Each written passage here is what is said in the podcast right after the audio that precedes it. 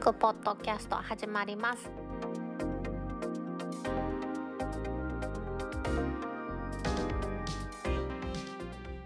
2020年12月25日タックポッドキャスト2第126回目の始まりです。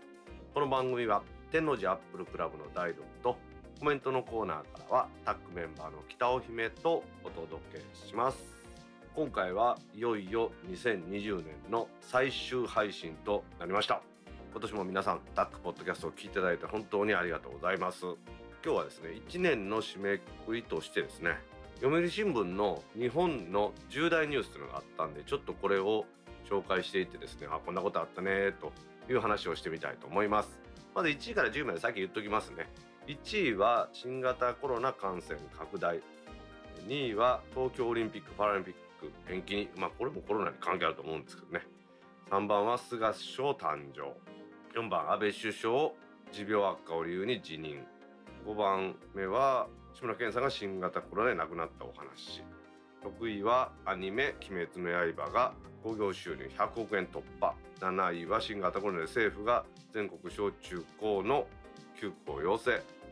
1位は高校野球の全国大会春夏とも中止と。9位は将棋の藤井七段が最年少タイトル。9位は九州豪雨死者77人というふうになってますね。1位の感染拡大の緊急事態宣言コロナの話これは本当にこの2020年の生活が大きく変わってしまったなと私も思ってるんですよね。手のアップルクラブからもたくさんのスタッフ出してます。augm 大阪アップルユーザーグループミーティング大阪ですね。こちらが1月にはリアルで開催したんですけれども以後は感染の拡大の影響でですね皆さんと顔つけ合わせてやるなんていうのはちょっと難しい特に懇親会は難しいということになりましてね。エジも大阪参加されたことない方のためにお話しておきますと大体カンファレンスですね。それを56時間やるんですが大学のお部屋ですね。12030人入れるようなお部屋を借りて100名ぐらい入ってもらってそこでベンダーさんとかあとはゲストさんに前でお話してもらう形式をとってやってますそれが終わった後に大体半分ぐらいなんですけどね50名ぐらいで懇親会やるっていうような感じなんですよね。でそれで6月と10月はオンラインで行いまして来年の2月も今のところオンラインで行うエイジも大阪そういう予定ですね。で天王寺アップルクラブですねタックの方は今までは大阪に、住んでる人が中心にリアルに集まってうだうだうだうだやってたんですが新型コロナを機会にですね Zoom のミーティングルームで定例会やるようになりまして逆に全国に会員が増えましたもんね。その機会となったのは2月の AGM 山形ですね。119マックの秀樹教授と電気屋ウォーカーのコーヒーさんが中心となられて誰でもちょろっと手伝わせてもらって AGM 山形もやりましたよね2位の東京オリンピック・パラリンピックは1年延期ですけどこれはまあまあ新型コロナの影響でそうなってしまったということですね3位の菅首相誕生と4位の安倍首相辞任表明というのをまあまあその政治の結果がそうなっただけです。5位の志村けんさんが亡くなったっていう話ですね。まあ志村けんさんだけじゃないんですけれども70歳でねまだまだお若いのに亡くなってしまって本当残念ですよね。コロナになってたった6日で亡くなってしまったと。他には岡谷久美子さんってね女優の方だとかあとはデザイナーの高田健三さんなんかもコロナで亡くなられてるみたいですよね。いやちょっとね本当びっくりしました。志村けんさんの話は本当私もびっくりしましたよね。まさかまさかっていう感じじゃないですか。感染したってなっとって。でその後あっという間に亡くなっちゃいましたもんね。暴れん坊将軍の松平健さんも感染したっていう話もありますんでね。やっぱコロナ怖いですね。皆さんも気をつけてもらいたいですよね。鬼滅の刃っていうアニメですね。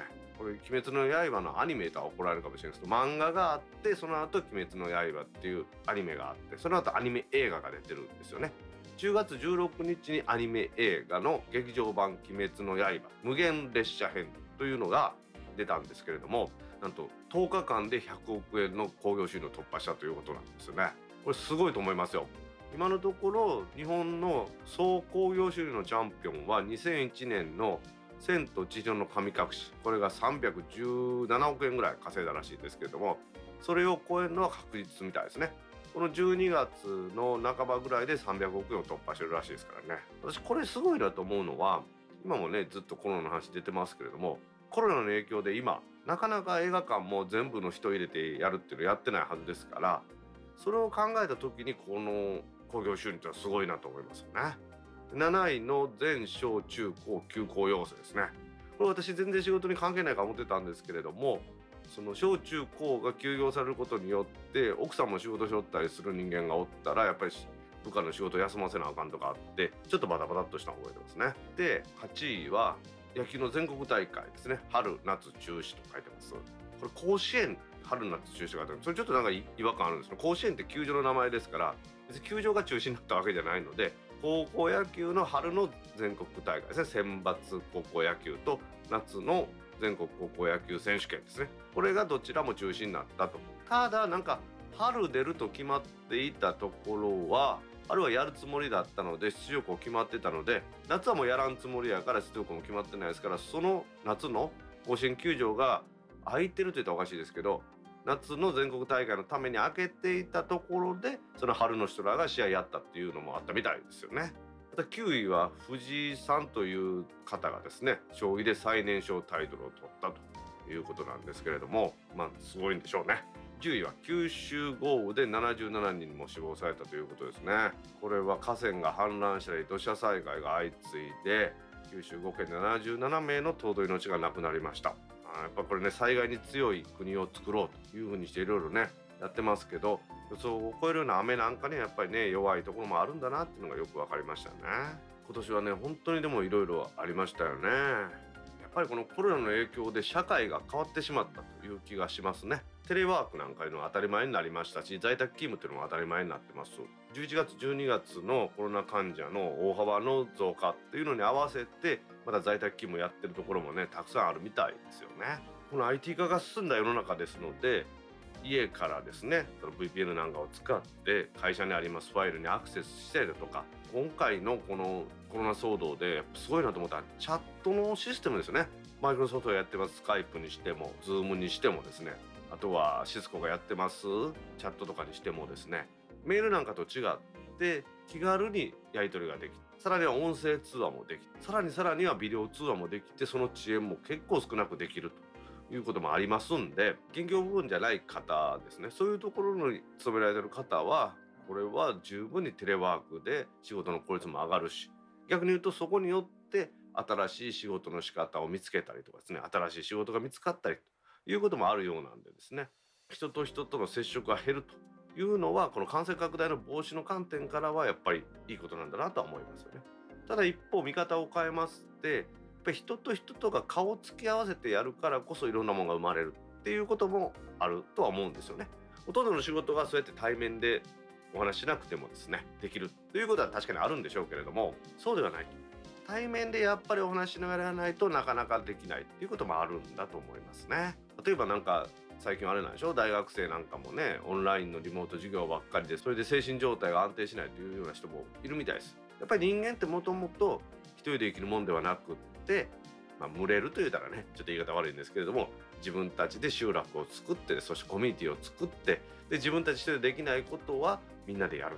その歴史で習った弥生時代とかそんなん見てもね農耕が始まってですね一人ではその農耕ができないから村でみんなで手助けしてやってやるというようなそんなも勉強した覚えがありますんでね。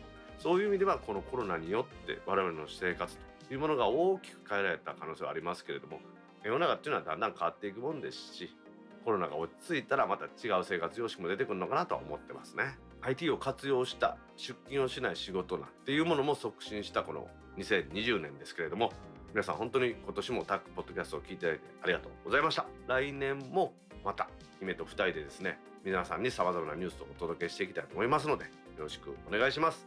ではタックポッドキャスト2第126回始まります。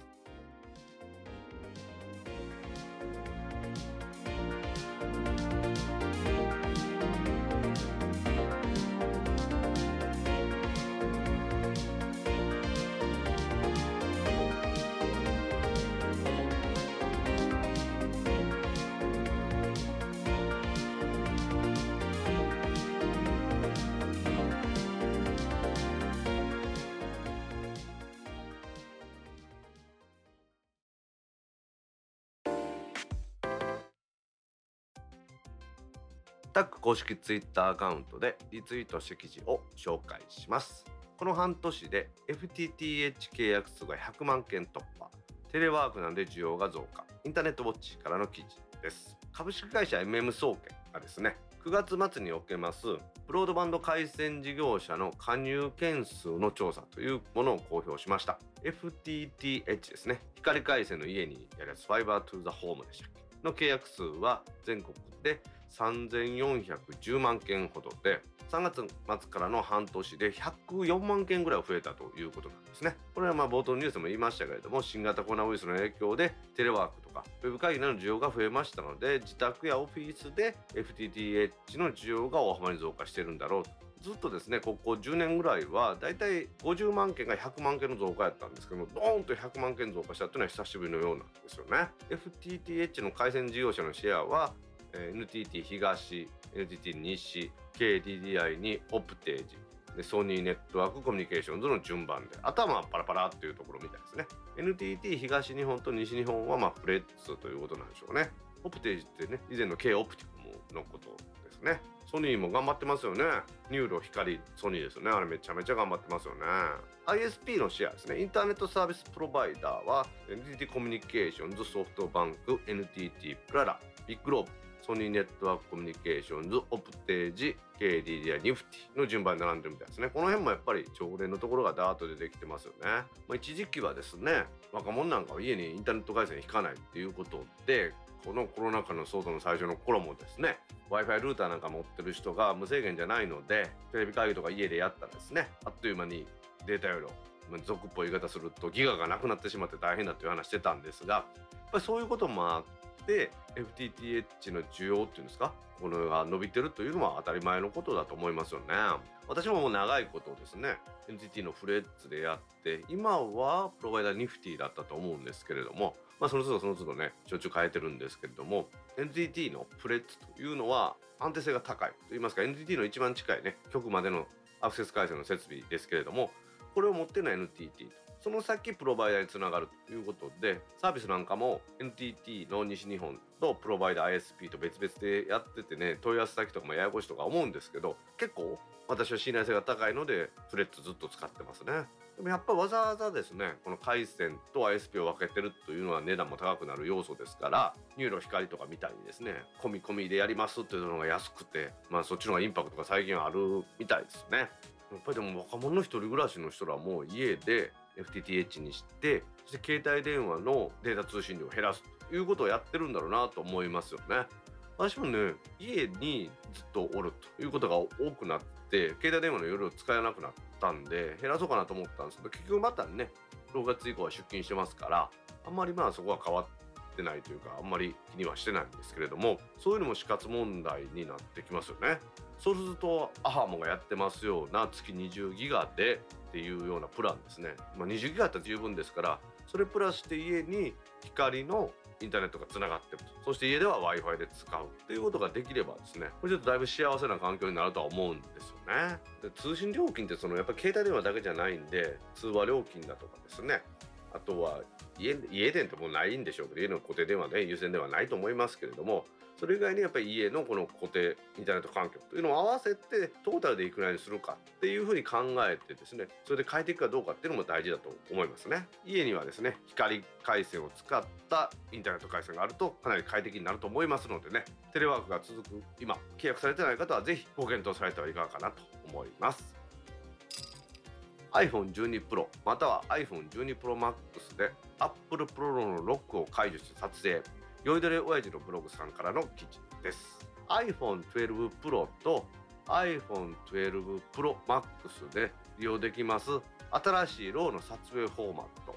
Apple Pro RAW が新しくリリースされました。iOS14.3 で利用できるようになりました。これは柴田さんともお話していましたよね。12 Pro と Pro Max のみが使えるというんですけども RAW というファイルで Apple Pro RAW は業界標準でもありますデータのネガと言われます DNG フォーマットで保存されます。それにまあちょろっとね Apple の独自仕様があるみたいなんですけれども1枚25メガだそうです、まあ、1枚25メガってまあ普通なんですけど iPhone みたいなストレージの容量のものではちょっと考えなあかんなと思いますよね。iOS14.3 にすらすぐ使えるってもんでもなくってアップデートした後にカメラアプリでロックを解除しなければ使えないというオプトインというふうになってるんですよね。このおかげでね露出とかカラーとかあとはホワイトバランスとかさまざまな設定を細かく編集できるようになりますんでね。もちろん iPhone の写真アプリでもできるんですけれども互換性がありますサードパーティー製の写真編集ソフトウェアから直接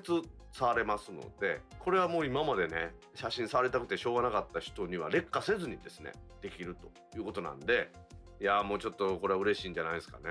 じゃあこのオンにする方法なんですけれどもまずは設定の中にありますカメラ。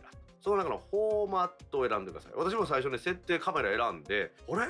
ローにオンにするのなんやんと思ったらねフォーマットというメニューのそのまた中に入ってました。その中で Apple ロースイッチをオンにします。するとですね使えるんですけれどもまだこれ注意が必要でカメラアプリを起動しますと写真撮影モードだったら右上のところにね RAW っていうボタンが出てくるんですね。これは基本的には斜め線になってますからその押した斜め線が消えて RAW で保存されるといわゆるライブ写真はこの RAW では撮れないみたいなんですけれどもナイトモードや HDR それに露出補正とかですね。だいたい標準のツールは RAW でも全て機能するようになってるようですね。これ写真アプリでこの写真見ますと RAW というラベルですね。RAW というラベルがついてアルバムフォルダーの中に RAW タブというのがついてるものを出してくれるということなんでまあまあこれ私もまだやってないんですけどあこれなかなか便利だなと思いますよね。ただなんか普通にですねメールに添付したり送ると RAW のままでは無理みたいですので AirDrop で送るととりあえず Mac にローでいけたみたいですね。私ちょっとそれちょっとそれがね不思議なんですけど、まあ、そのうちまた仕様が変わってくるのかもしれないですよね。編集前だと、まあ、いろんな情報がちゃんと載ってるということで劣化せずに触ることが可能なんですけれどもやっぱりそれはファイサイズも大きくなりますし今までは携帯電話スマートフォンなんかではちょっと取り扱うのがね難しいなっていう感じだったんですけど iPhone 今ね一番大きいの512ギガありますからね。512ギガですよ。私の M1Mac と一緒ですよ。それぐらいになってきますと1台20メガとから30メガぐらいのファイルでも特に問題なく使えるのかなと思いますよね。実際まで私なんかもカメラでソニーの α7C なんかで使ってる SD カードも16ギガとか32ギガですから、まあ、それでどうにかね撮影できてますからローで撮ってもですね。そう考えますとまあ、その510にあれば十分とは言えませんけれどもね。まあどうにかなるのかなと思いますよね。いやしかしすごい時代ですよね。携帯電話でローが撮影できてそしてそれを後で編集できるということで本当にもうちょっとしたメディアの取材なんかも iPhone だけでいいんじゃないんですかね。いやますます12 Pro Max 欲しくなってきたな。いやいや物欲は我慢ですよ。そういうわけで iPhone12 Pro と12 Pro Max でローで写真が撮れてそれが編集できるようになったというお話。いよいよ携帯電話のカメラもそういう時代になったなと感じます。JR 西日本ラッシュ回避でポイント付与。時間帯別運賃につなげる狙いも。IT メディアニュースからの記事です。JR 西日本の長谷川社長は12月16日に IC カード乗車券の移行可の定期利用者に朝のラッシュ時を避けて乗車すると現金代わりに利用できるポイントを付与する試験サービスを来年2021年の4月1日から1年間実施するというふうに発表しました。やはりこれも新型コロナウイルスの感染拡大防止に向けてポイント付与で乗客というのをラッシュ時以外の時間帯にですね分散するように誘導できればということでラッシュ時運賃を高くする時間帯別運賃というものの導入やラッシュに備えて多めに維持しています。車両とか人員の確保ですね。その確保している規模を見直すということで新たなコスト削減につなげたいということなんですよね。このサービスのイメージは通勤用の国家定期で入場と。入場するところの範囲は結構大きいんですよね。そして降りるというところが大阪市内の、まあ、市内だけじゃないんです大阪県の都心部の駅で9時半から10時半に出ますと20ポイントを付与してもらえる。着駅今言いました。9時半から10時半の間に出たらポイントが付与される駅と言いますのは大阪市内の環状線の駅。それとちょろっとねヒゲみたいに出てるところでは桜島線ユニバーサル・スタジオ行く桜島線の桜島駅。あとは東海道本線のまあ、東西線でもあるんですけれども尼崎大阪間。東西線の尼崎から京橋間。あとは東海道本線の一駅だけですも新大阪まで大阪から新大阪まで。というところ。ここから降りる時間が9時半から10時半なら20ポイント。乗るのは結構遠いところから OK ですよ。西はですね播州赤穂ですよ。ね赤穂浪士でいうのは播州赤穂。北はですね米原とかぐらいでも OK です。南は和歌山ぐらい。東はま鴨とかですね。奈良のちょっと奥の方から乗った乗車を対象にしてくれるみたいなんですね。もらえます。イコカポイントですね。この20ポイント貯めますと券売機や定期券にチャージできて物品の購入だとか運賃の支払いに使えるんですよね。実際私もですね以前 JR 西日本で定期で通ってたんですけれどもポイントがねなんかしない間に溜まってそれがイコカのチャージに使えたりできたんですよね。そのポイントが溜まった理由ともよく分かってませんがこれ1日20ポイント貯まるんやったらですよウィークで月から金までこの時差出勤みたいなのすればですよそれだけで100ポイント貯まりますから100円使えますからね。これ素晴らしいと思いますよ。実験して最終的にはですねラッシュ時に乗ると高くするっていう風にやっていきたいみたいなんですね。時間帯別運賃というものをまあ国土交通省に申請するつもりでおるようなんですよね。これでやっぱり実証実験をやってあみんながピークをこれをねポイント付与できる20円安くなる。と思っていいんでしょうね。しますと人が振り分けることができましたよということを見せてからですねそれを実証実験してからやるということなんでしょうね。確かにですね鉄道ってやっぱりどこでもですねラッシュ時に備えて大きな車両を用意したりだとか駅員さんの確保とかしてるっていうのは聞いたことあるんですよね。確かにそうですよそれ輸送量がまあ満帆にならないようにですねいろんな路線を作って分散したりしたりするっていうのもやってましたけれどもこれからですねそんなに出勤する人も増えないと思うんですよね。テレワークとかも多くなってますしどこの鉄道会社も終電を繰り上げるっていうふうに言うてますからね。そう考えるとやっぱりコスト削減して路線を維持できるようにするということも大事なんだろうなと思うんですよね。そういう意味ではこの JR 西の実験はなかなか興味深いもんですし実際出勤できる人にとってはお得なことでもありますよね。これあの9時半から10時の間に降りたらじゃなくてももっと早いのも OK にしてくれないですかね。例えば5時台に乗って降りたら私なんか結構出勤早いんでですねそれで割引してくるとかあったらねもっとね嬉しいんですけれどもね。JR 西日本がイコカ定期のみですけれどもラッシュ回避でポイントを付与するというお話。これが時差出勤などにつながっていけばいいなと思います。NTT ドコモが MNP 手数料を2021年4月より完全撤廃。店舗や電話でも無料に。新料金プラン。アハモは開始時より MNP 手続き不要に変更。SMAX からの記事です。NTT ドコモは12月の18日にドコモがやってます携帯電話サービスから他社に乗り換える時に今まで設定しておりました MNP 料金携帯電話番号ポータビリティ手数料というものですね。これを来年の4月1日に廃止してゼロ円にすると。いうふうに発表しています。今月初めに発表されました新料金プランのアハモというものはサービス開始時には同じドコモ内からでも MNP の手続きですね。無料にはするけれども手続きを必要です。言ってたんですけどもその手続きもなしになるということのようですね。まあこれはまあどうでもいい話ですね。この MNP の定数手数料というところではすでにですねソフトバンクが来年春からウェブの窓口だけではなくって店頭ですねソフトバンクショップとかバイモールショップとかあとは電話コールセンターを含む全ての受付において撤廃する発表しましたのでどこもそれに追従した形ですよね。これは総務省がやってますアクションプラン。これにのっとってやってるみたいなんですけれどもドコモもね私もこれオンラインだけじゃなくって4月からは店舗やコールセンターでも手数料無料にするというのはこれかなりの英断だというふうに思ってますよね。総務省が言うてたのはウェブでは原則無料で店舗だったら1000円以下にしなさいというふうに言ってたんですよね。それを無料にしちゃうということでこれ店舗の経営とか持つんですかね？代理店とかですね。逆に心配になってしまうんですけれどももしかしてどこも店舗の再生とかそんなんもこれを理由に考えてんじゃないかなというふうに思うぐらいですよね。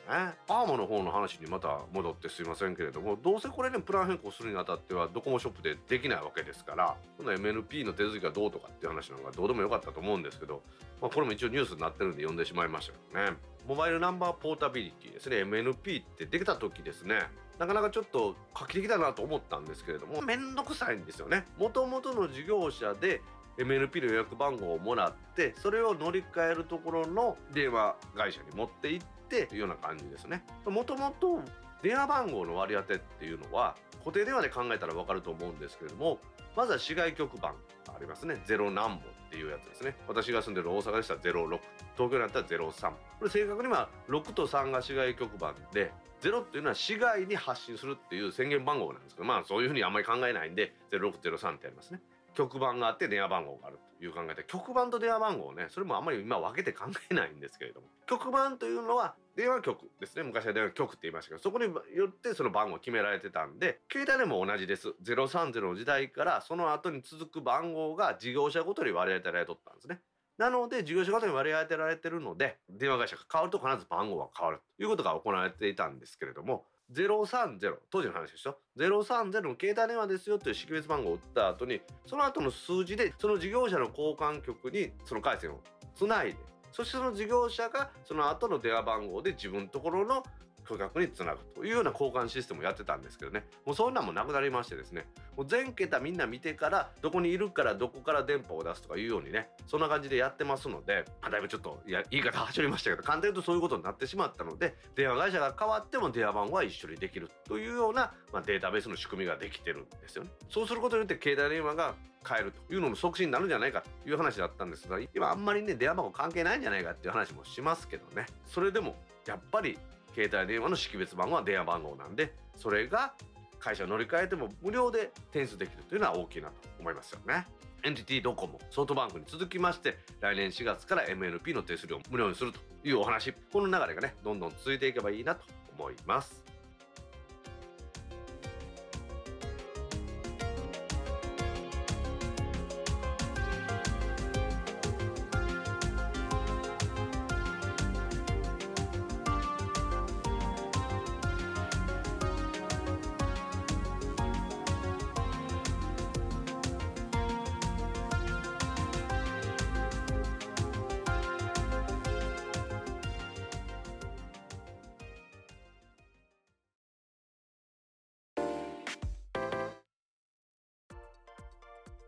ポッドキャストにいただいたコメントを読んでいくコーナーです。このコーナーからはタックメンバーの北尾姫とお届けします。皆さんコメントありがとうございます。はい今週もたくさんのコメントありがとうございます。ツイッターでハッシュタグタックキャストとタック宛てにツイートいただいた中から一部を紹介します。はいお願いします。パソコンでもそうですがアプリソフトの設定はただというイメージが田舎は特に大きいですがこれが一番大変ですからね。有料は当然だと思います。ウォンバットさんから12月15日6時45分にツイートいただきました。はい。ウォンバットさんコメントありがとうございます。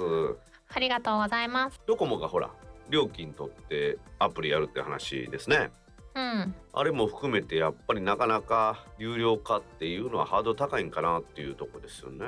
うんそもそもさ、い。アプリごとに最初の設定とか違うわけやんか。その説明すんの結構大変やね。んでもやっぱりその若い人じゃなくて高齢の方にこういう考えの人多いんじゃない？うん。わからんでもないよねでもね。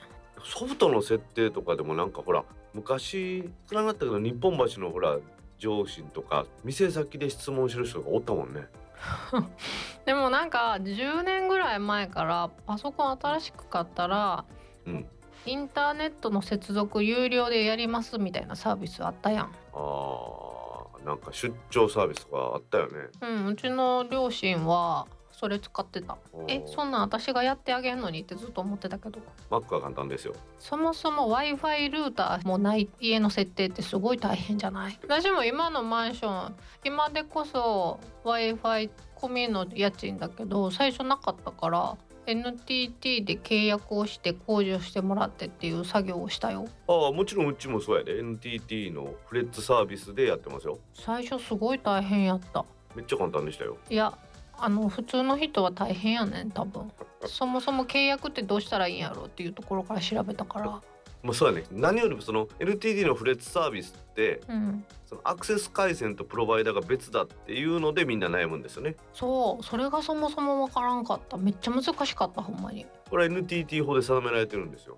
地域会社はうん。その地域から出ていくような通信を基本的にやっちゃダメだってことになってるんで。うん。でもお金で解決できるんやったらお金で解決した方がみんな幸せよね。これからそのお金で解決するという流れになって、まあ、代理店とかそういうのでもちゃんとした収入をね得られるようになったらいいなと思いますね。というわけでウォンバットさんコメントありがとうございました。ありがとうございました続きましてお聞きいただきありがとうございます。 Rosetta 2も驚きのスピードで動作し快適に使用していましたがやはりいくつか僕の環境下では不具合あり時期尚早でした。今後様々な対応に期待しながら返品しました。ヒトさんから12月15日7時36分にツイートいただきました。はい、ヒトさんコメントありがとうございます。ありがとうございますヒトさんは実は M1 の Mac を返品したそうで、私はまだ手に入ってないのにね。姫買ったよね。うん、うん、でも私もねいつ入るかわからない。最大2、3ヶ月かのかかる可能性もありますって言われた。ヨドバシ？うん。アップルストアで買ったら何も私メリットないからそれやったらヨドバシのポイント欲しいなと思って。私も実はねヨドバシで買ってるんですよ。ヨドバシの方がね手に入りやすかったんですよね当時は。うんなんか大道さんから普通に買えるでって言われて行ったら2号何吊るしモデルで安いし潤沢になるみたいなんですよね。えー、でもそれ1台しかないって言ってたよ確かいやでもアップルストア自体にほらないアップルストア以外のところにあるっていうことだけでもすごいですよ。あやっぱりアップルストアなないんやうんないみたいね。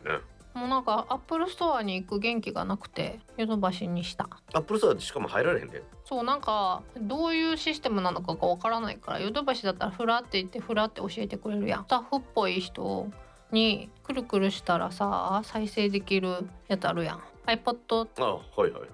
壊れましたって持ってきてる人がいて男の人が。何回もスタッフに同じこと聞聞かれて切れとった。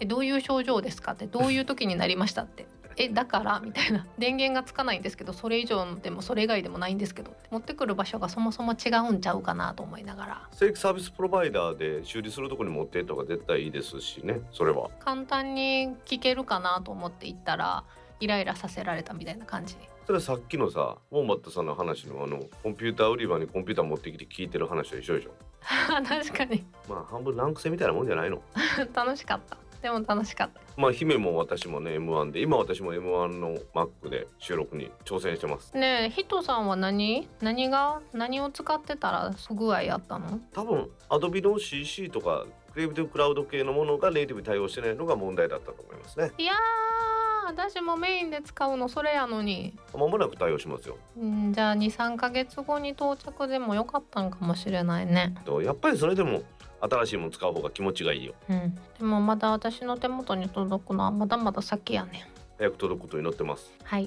というわけで人さんコメントありがとうございました。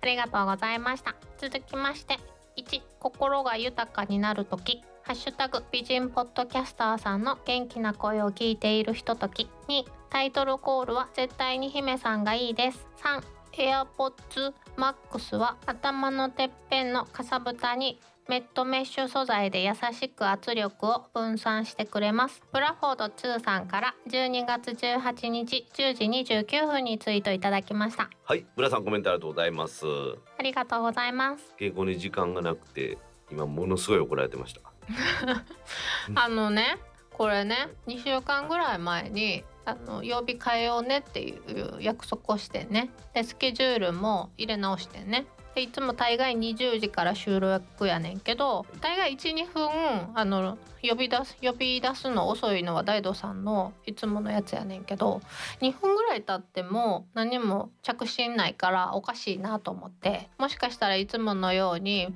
また準備できてないからこっそり遅れて呼び出してくるかなと思ってんけどいやこれはもしかして時間が時間やから寝てるかもしれないなと思って「まだ」って一言だけ入れたら。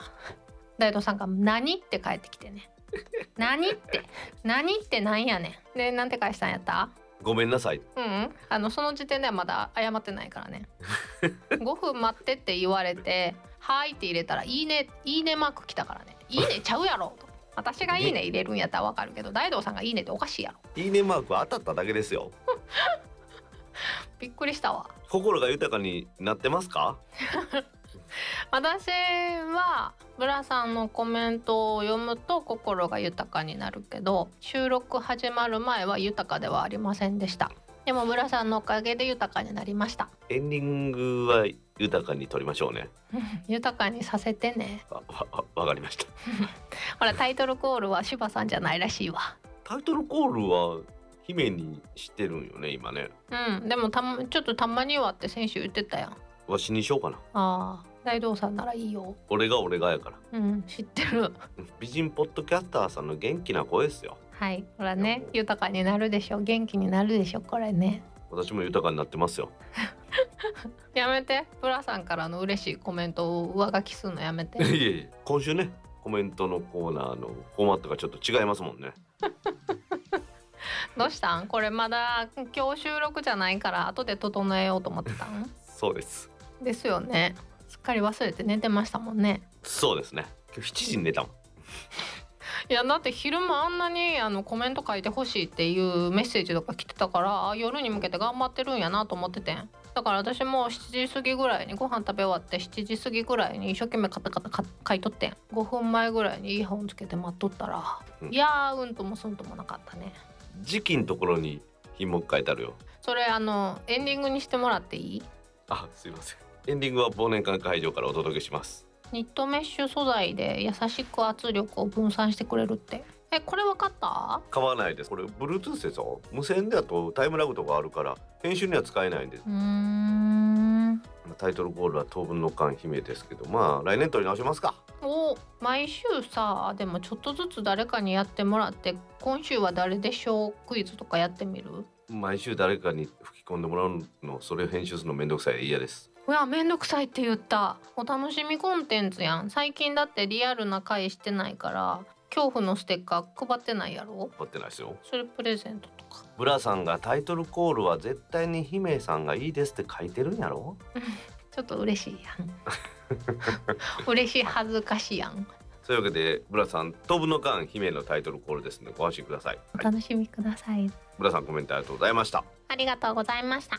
続きまして配信時間に厳しい姫から激しいツッコミがありそうな気がします。君彦さんから12月18日10時40分にツイートいただきました。はい君彦さんコメントありがとうございますありがとうございます。これ知ってる？125回の配信がだいぶ遅れたんですようん、それは知ってる。大変やったんですよあ朝はい3時に起きて一生懸命編集しました6時間ぐらいかかりました暖房つけてたからかな。違うで純粋に切り張りするのにそれまでにちゃんと音あの雑音とか消しとったから先週忘れたと思って今日はちゃんと暖房切ったからガサガサ聞こえへんはずやで。いえいえ多少入っとってもいいですよ RX8 で切るんでおお。時間に厳しい姫からツッコミがありそうな気がしますけどツッコミなしですか？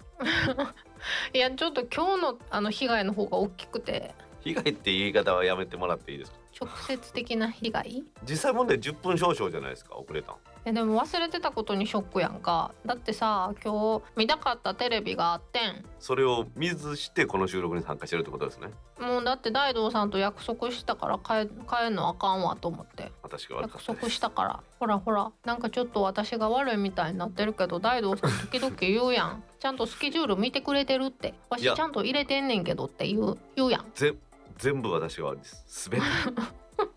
申し訳ない限りです。もう今日はこれぐらいにしとったるわ。君子さん配信時間にも厳しいですが収録時間にも厳しいですよ。ぜひともお願いしたい。というわけで君子さんコメントありがとうございました。続きましていつもながら結構なお手前で編集の大変さを恐れ入ります。配信を耳にして結婚も良くなったかな。これからも変わらず配信をお待ちしております。八星さんから12月19日1時4分にツイートいただきました。初瀬さんコメントありがとうございます。ありがとうございます。結構なお手前です。お手前よかったね。結構なお手前です。よかったね。めっちゃ頑張ってるね編集。はい。それは分かってますよ。収録も編集も一生懸命やってるのに。あの何？最近私を悪者にしたがるん？そういう傾向なん？いやいやそんなことはないですよ。意味が悪いなんていうふうに誰も言ってないしそういうふうにみんな思ってないですわーわー。何怖いよ何ね怖いよね。時間通り収録に現れない私が悪いんですよ全部。そして時間通り配信できない私が あの純粋に考えてね大変やろうなと思ってんねん。だって私はい。これさ、たかだか1時間ちょっとの収録好きなように喋ってるだけやん。その後大道さん自分のニュースのコーナーってそこから編集してるやん。それが毎週ってなるとすごいなと思ってんねんけど。ありがとうございます。大変よね毎週ってね。いやいや姫の収録の手間に比べれば。どうしたん今日？もういいで。え？もう散々言い尽くしたからもう許しとったるで。いつもありがとうございます あの大道さんのいいところは悪いなと思ったらそれ以上言い訳せえへんやん。だから言ったらすっきりすんね 言い訳はしません私が全部悪いんだって認めるやん、い。そこから「でもね」って言ったりせえへんやん。言いませんよ。だからなんか一緒にできるんやと思うねん長いこと。ありがとうございます。2020年最後の収録がこんなことになりまして本当に申し訳ありません。やめていじめキャラで終わらせんの。汗たおかげさまでね結婚も良くなりました。はい。ちょっとびっくりしてうち巡ったんやろ。わーってなったんやろ。いやいや原稿とかってさできるだけ早めに準備してるんですけどまあその回があってよかったですよ。明日細かいとこ直そうと思ってたけどとりあえずドラフトでも原稿があってよかったです。はい。というわけでハセさんコメントありがとうございました。ありがとうございました。続きまして、そうそう、先週聞いた。第124回でピクセル5が見つかった話、ほんと良かったですね。こういう事例も参考になりますね。Android ユーザーにもちゃんと教えてあげねば。推進、秀則355さんの5を強調する呼び方にキュンとしてったので、これからもお願いします。秀則355さんから12月18日10時20分にツイートいただきました。はい秀則さんコメントありがとうございますありがとうございます。ちょっと嬉しい。これも嬉しい。秀則さんぜひ友人も大阪イヤーでやったら来てください姫に会えますよほう、ねほんまや。ゴーゴーって言うよ。でも確かにこれ聞いてて、アンドロイドが紛失した時の流れは説明できたよね。やっぱその一サービスとかっていうのはもちろんあるんですよね。もともとね。うん、そこへ至るのがどうするかっていうのが分かりにくいというか分からん人には分からんって話なんでしょうね。うん、アンドロイドであろうが iOS であろうがですよ、うん。とにかくまあその GPS とかで拾ってるわけですから考えてみたらそんな簡単にできるよなっていうのはそんな気がしますよね。うん。私でもこの前アップルショップヨドバシのうん。行ったら。店員さんに「へえそれ Google の新しいやつじゃないですか」って「すごいっすね。僕初めて見ました」ってびっくりされた。それバカにされてるやん。え嘘。僕初めて見ました。そっか私純粋に嬉しかったのに。私まだ心が綺麗やったわ。まあ姫は心綺麗ですから私と違って。嫌味やったんや。ちょっとショックやわ。いや。人間不信になりそう。まあとにかく見つかってよかった ちょっと落ち込むわ。秀則さん。アンドロイドなくしてもこれで安心ですね。うん。アンドロイドを持つことから始めましょうか。そうやねじゃあ秀則さんアンドロイド買ってください。好きな端末を使ったらいいと思います。というわけで秀則さんコメントありがとうございました。ありがとうございました。続きまして iPad Pro は1テラにしたけど iPhone も1テラ必要な時代がもうすぐ来そう容量は動画が大半を占めてます。4K60 フレームで撮っているのが原因です。みどりんさんから12月18日11時45分にツイートいただきました。はいみどりさんコメントありがとうございます。ありがとうございます。4K60 フレームで撮ったらそれはすごい容量になるわね。4K で1枚が 4K でしょ？それが毎秒60フレームですからね。すごいね。私全然動画撮ってないな。動画撮ろうかな動画を撮るシーンがわからんよね。でもなんかガジェット系とかでねいいのあったら動画撮って。あ YouTuber やなそれやったらな。確かに YouTuber って iPhone で撮ったりしてるもんね。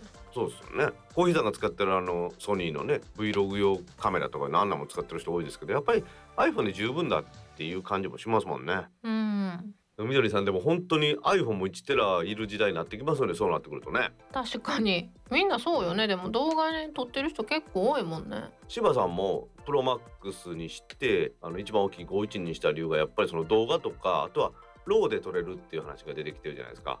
あーすごいね。スマートフォンも RAW で撮れる時代なんや。スマホでも RAW です。はあ。1枚25メガやって。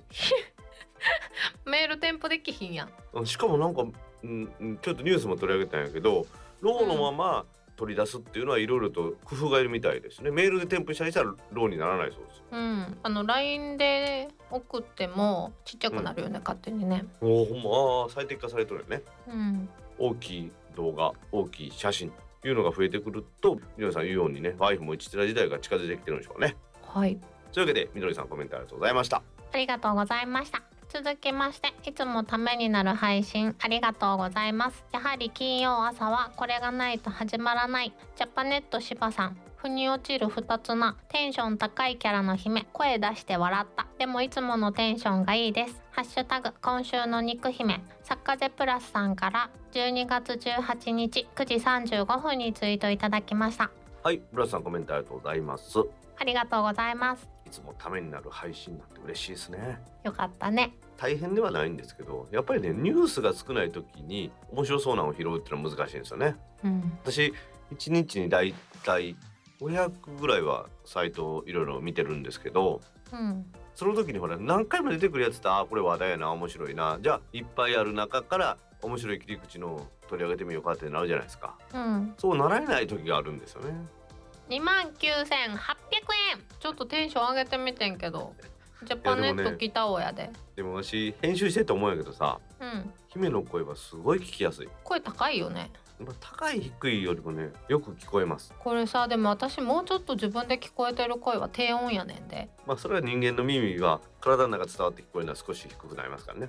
あじゃあ大道さん自分の声はもっと低く聞こえてんのか。私そんな声低い？低い低い。もうおっさんになって高い声で 2万9800円。あはい。おい。3万円切ったとかそこからじゃん。プラさん私もテンション高めに行ってみました。高かったよ。テンション高いんじゃなくて声高くしただけやろ。まあでも金曜日の朝ねちょっと遅れましたけども今週も配信することができました。はい。というわけでプラスさんテンション高めの大道でお届けしました。はい。プラスさんコメントありがとうございました。ありがとうございました。続きまして12 Pro Max いいですね。自分は7プラスから 10S Max に機種変しました。だって高いんですもん。これからも配信頑張ってください。マーガリンさんから12月19日1時14分にツイートいただきました。はいマーガリさんコメントありがとうございます。ありがとうございます。マーガリさん7プラから 10S Max ですからでかいのからでかいのがでかいですね。うんでもやっぱり12 Pro Max は高いですからね。確かに。何度も言いますけどうちの M1 Mac より高いですからね。そう私のカスタマイズ M1Mac よりも高いからね。カスタマイズどういう風にしたん？1テラにしただけ。えっと GP は何 ?7 コア8コアどっち？8個はああじゃあ高い方やな。うんでもマックスより安いで。マックスよりは 確かに安いな。ああ私マックス買おうかなと思うんですけどずーっと悩んでるんですよ。もういいと思う今年は我慢しとき来年になったらまたリセットされるからいいで 考えもう一回、まあエンディングでもいろいろ語りますけど今年バカみたいに買ってますからね。うん、今年だけじゃないから大丈夫だよ。今年もバカみたいに買ってますからね。そうなんかあの一回考える時間を持ってみたらあなんかいいかもと思ってすぐ買うからそんな買うことになるやん。でもそんなに長いこと持ってるもんなんてそんなないやろ？あはいないですね。お母さんみたいやな私。コンコンと説教されたのわし。だって私も大概衝動買いの神様みたいなもんやけどさ言うてまはい。あ可愛いからね金額ね。当分12プロで頑張ります。でもう一回考えや。何のために必要かなって。よく考えてアップル製品を購入します。はい。10万円超えたらちゃんと考えた方がいいで。わかりました、はいマーガリさんというわけで高い買い物はよく考えましょううんマーガリンさんはちゃんと考えられてるけどね。私も考えるようにします。はい大人はそれやで。マーガリさんコメントありがとうございました。ありがとうございました。続きまして私も妻も電話勧誘は取り合いませんが別居している義理の母が安くなるからと説得されて私に話を持ってきたことがあります。騙すような売り方は迷惑でした。それと M1MacBook Air を購入したので報告します。Air 快適です。イクラムさんから12月19日4時48分にツイートいただきました。はいいくらさんコメントありがとうございます。ありがとうございます。M1Mac 購入おめでとうございます。おめでとうございます。いや快適だそうですよ。いいな普通に使ってる分で気持ちいいですね。ぁうーん。ただまあ前も言ったようにポッドキャストの編集とか全然できないんでですね。うん。 iZotope のプラグインが全然対応してないので対応しません対応しません対応しませんって出るんですね。へえ。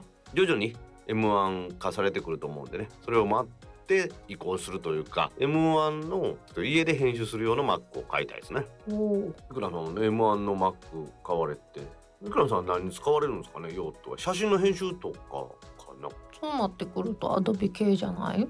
ライトルーム自体はネイティブに対応したんですね M1 に。へえでフォトショップもベータ版出てますからフォトショップもベータ版が出るってことは開発が進んでるってことですからうん。まあリリースは近いでしょうね。その全く何もやってないんじゃなくて今鋭意努力中ってやつですから。うん。そうなったらまた乗り換えが進むんでしょうね。じゃあ私今のうちに注文してまだ良かったんだね。だから冒頭のね人さんなんかはちょっと早すぎたっていう時期総称って自分で言われてましたけどこの話何度かしたことあるけどインテル Mac に移った時もね G5 がねあの時は値段上がったんですよ逆に中古市場が。やっぱそのアドビ系とかがインテルに対応してないっていうことで G5 の最後のモデルを購入した方が多いんですよね。あーでもネット上でも結構売ってた。旧モデルまた買えますっていうのネット上に溢れとった。私どどっちやどっちどっち買ったらいいんやろうってすごい悩んだもん。インテル Mac はでも例えばエアーであれば全部 OK あったんですけどうん MacBook Pro であればまだインテル Mac あるんですよね。うん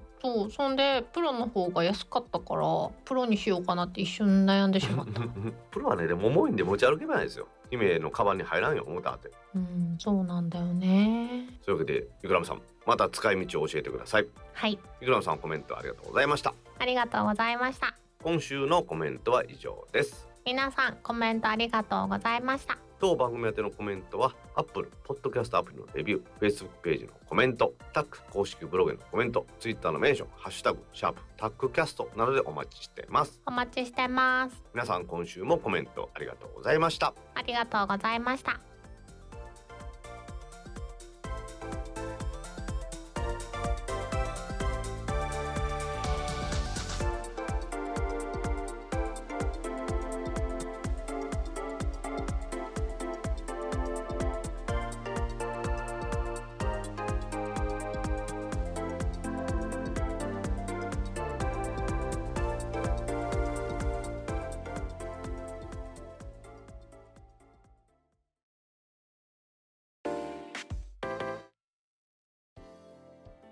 それではタックポッドキャスト2第126回目エンディングを迎えました、はーい。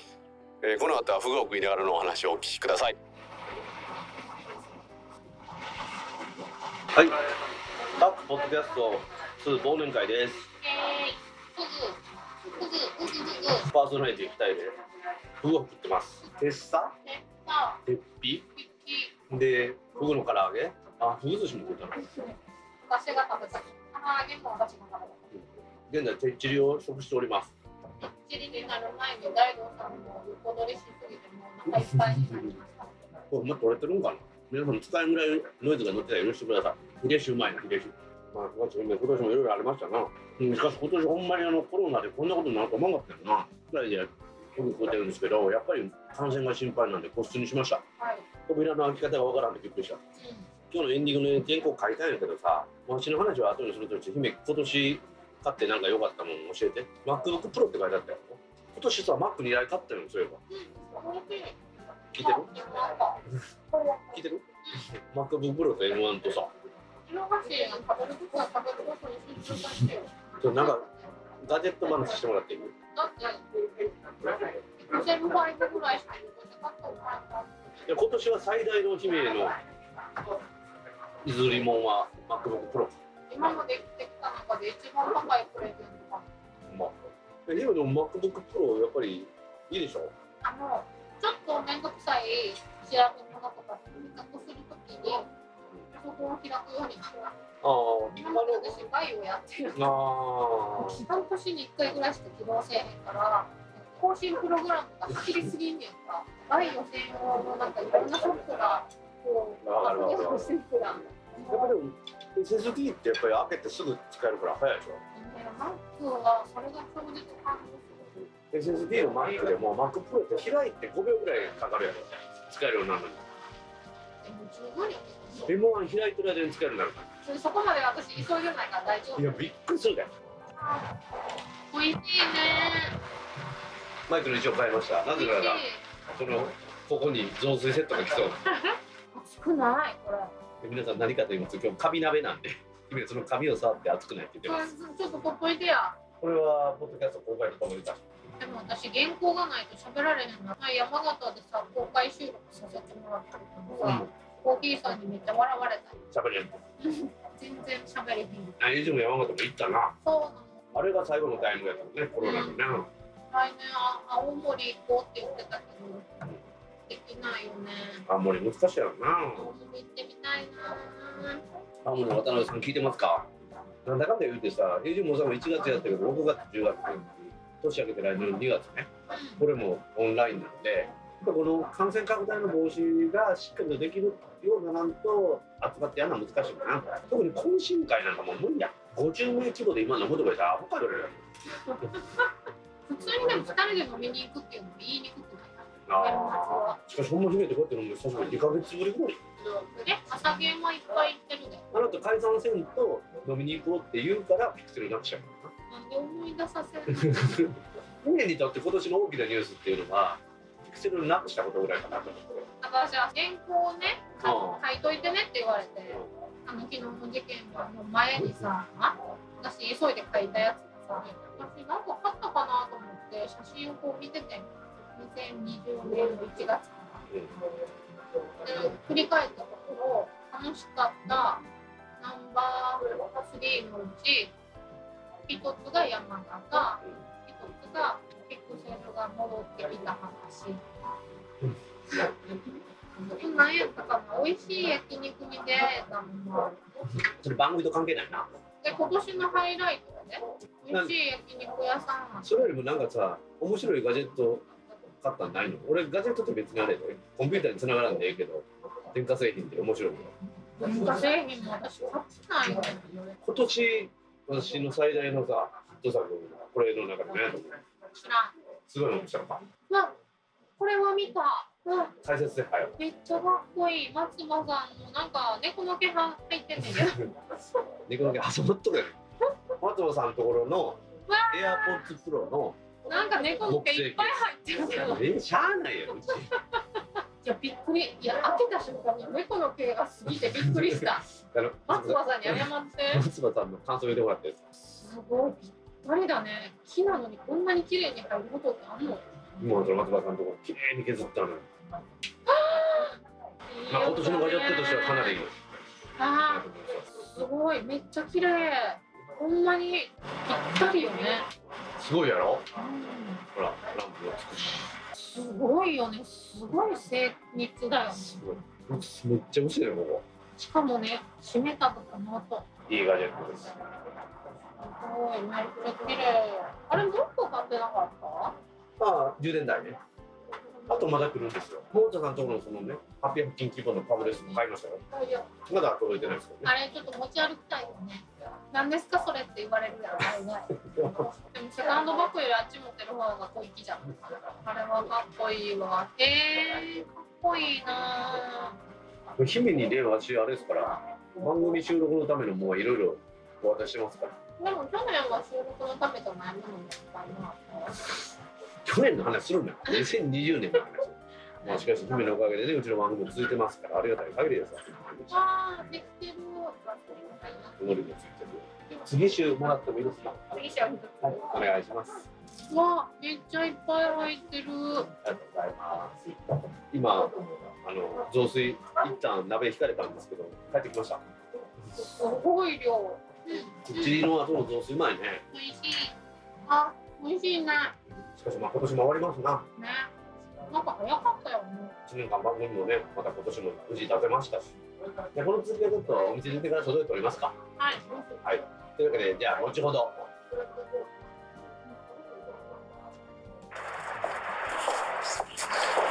コツコツ言うてますよコツコツ。さて北新地からいよいよ堂島川まで歩いてきましたね。はい。寒いな。お腹いっぱいすぎる でもラーメンなら食べれるいやねん。どんだけやねん。炭水化物ならいけんね。堂島川そういえば昔あれやな姫田あれや。エイジも大阪の。下見に行ったよね。ああ行った行った。で船チャーターして。なやったな。懐かしいな。乗ったよね。二人で乗ったよね確か。二人で乗った二人で乗った。下見でな。うん。いやーしかし2020年はほんまに大きく変化しましたな。うーん。ニューノーマルです。よニューノーマルやな。今も北新地で飲んでましたけどお時間が今8時半ぐらい？うん。もう店客おらんかったもんな。そうやねそういやそもそもさにもうあと一杯だけ飲みたいなっていうのが許されへん時間やったね。そうやな。もう8時半でラストオーダーな。うん。うん。全て終わりって感じでしたね。空いてるやんって思ったら21時までとかね。ほんまニューノーマルやな。うん。なんでもオンラインになったしね。なんでもオンラインになったね。オンラインになってよかったのはうん。私勉強会にいっぱい参加できるようになったおおわざわざ東京に行かないでも、大井先生の話なんかもね。うちも大阪もね、うん。いつも大阪に来てもらわないとできなかったんがね。今オンラインでやってますからね。ね、だって前々回もね西海岸から参加してたもんそうやな。ねそうやな、うん。まあそういう意味ではグローバルな時代になりましたな、はうん。あ、まあそういうわけでタッグポッドキャスト2も2020年皆さんありがとうございました2021年もどうぞごひいきに。はい。皆さん2021年もごひいきにお願いします。来週は新年の2021年1月1日に配信します。はい。でその次のね正月2回目の配信はちょっとねニュースもないんでお休みしようかと思ってます。はい。今年も今年もありがとうございました。こちらこそ皆さんありがとうございました。それではタックポッドキャスト2第126回を終了します。はーい次回のタックポッドキャスト2第117回は来年新年の2021年1月1日の金曜日に配信する予定です。はい。では皆さん今年もありがとうございました。来週も聞いてくださいね。良いお年を。バイニャー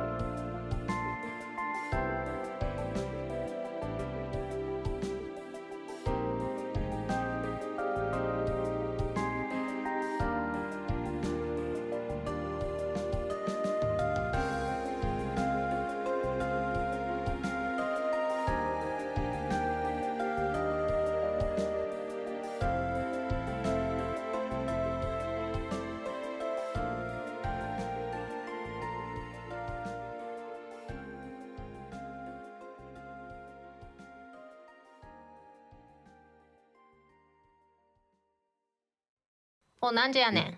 何時 やねん。おう何時やねん。ちょっといつもとフォーマット違うから読みにくいやないか。めっちゃ怒ってるやん。な。めっちゃ怒ってるやん。これ使うで。いやいや。ちょっとなんで怒ってるかの理由も言ってからにして。私また悪者やんか。ご自分で説明してください。えー、っと。説明せえへんのかい